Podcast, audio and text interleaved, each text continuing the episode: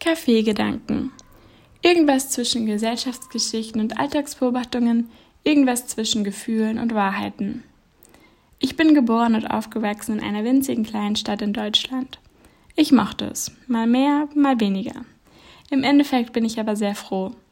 Auch wenn ich den Gedanken nicht mag und ihn nicht wahrhaben möchte, aber es ist definitiv ein Privileg, in Deutschland bzw. in Westeuropa oder Mitteleuropa geboren und aufgewachsen zu sein.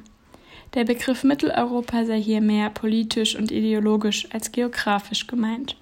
Und die Privilegien beziehen sich auf Bildung, Grundversorgung, Lebensstandard sowie Reisemöglichkeiten und Freiheiten. Ich brauchte mir nie essentielle oder gravierende Gedanken zu machen. Es war und ist immer alles da.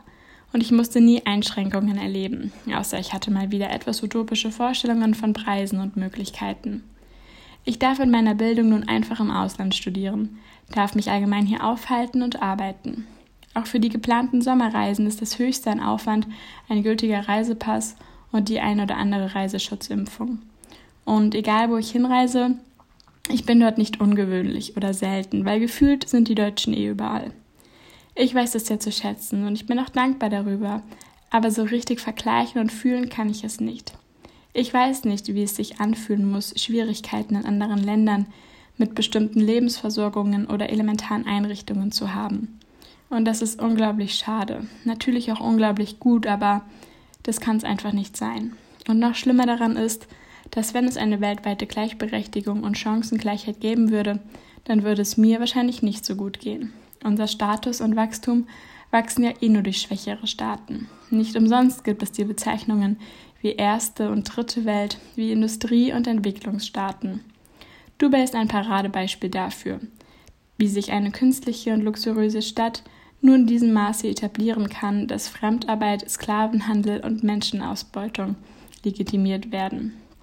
Es gibt so viele traumhafte Orte auf dieser Welt, doch sind Naturschönheiten zum Aufwachsen wertvoller als Menschenrechte und Grundversorgerin? Ab einem gewissen Alter versteht man, glaube ich, was Heimat bedeutet und wie die Welt und die AkteurInnen auf ihr handeln. Und dass sehr, sehr vieles schief läuft. Doch so eine Heimat, die sucht man sich nicht aus. Die ist dir dann einfach. Und welche Hintergründe rechtfertigen es, deine Heimat über deinen Werdegang, dein Leben zu bestimmen? Es sind Ideologien, Narrative und Mentalitäten, die uns prägen. Und es ist unglaublich wichtig, dass es eine Vielfalt gibt. Doch im Grunde sind wir doch alle Menschen. Menschen, die ein gutes Leben führen möchten und das Recht darauf haben sollten. Ich wünsche mir auch manchmal, ich wäre wo ganz anders aufgewachsen. Irgendwo, wo es immer nach Abenteuern und Schönheit ausschaut. An einem Ort, wo auch eine andere Sprache meine Muttersprache geworden wäre. Das Unbekannte schaut und klingt einfach immer besonders reizend und schön. Und vielleicht wären mir dann auch gewisse mitteleuropäische Standards auch gar nicht so wichtig gewesen oder kämen mir nun grundlegend richtig vor. Ich glaube nicht, dass es Menschen in anderen Kulturen mit anderen Lebensweisen per se schlecht geht. Es ist eher der Vergleich, die weiße Autorität, die das andere so abwertet und schlecht macht. Vielleicht geht es den Kulturen gar nicht um eine Hochschulreife oder um den Turnverein in der Stadt. Vielleicht geht es den Menschen, die an ganz anderen Orten leben, um die gleichen Dinge, um innere Werte oder um einen Traum im Außen. Und da sollte jeder und jede hinkommen dürfen.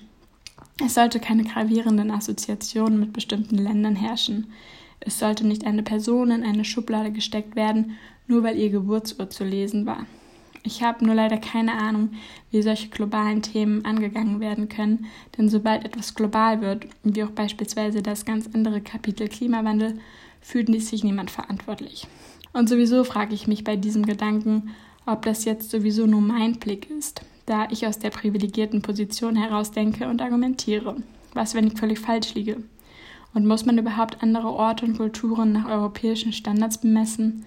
Es scheint mehr dahinter zu sein. Es ist ein Einmischen, ein Helfen, ein Retten und Erlösen. Es ist wohl mehr falsch als richtig. Vielleicht ein netter Gedanke, aber ein scheiß Ansatz und Verfahren.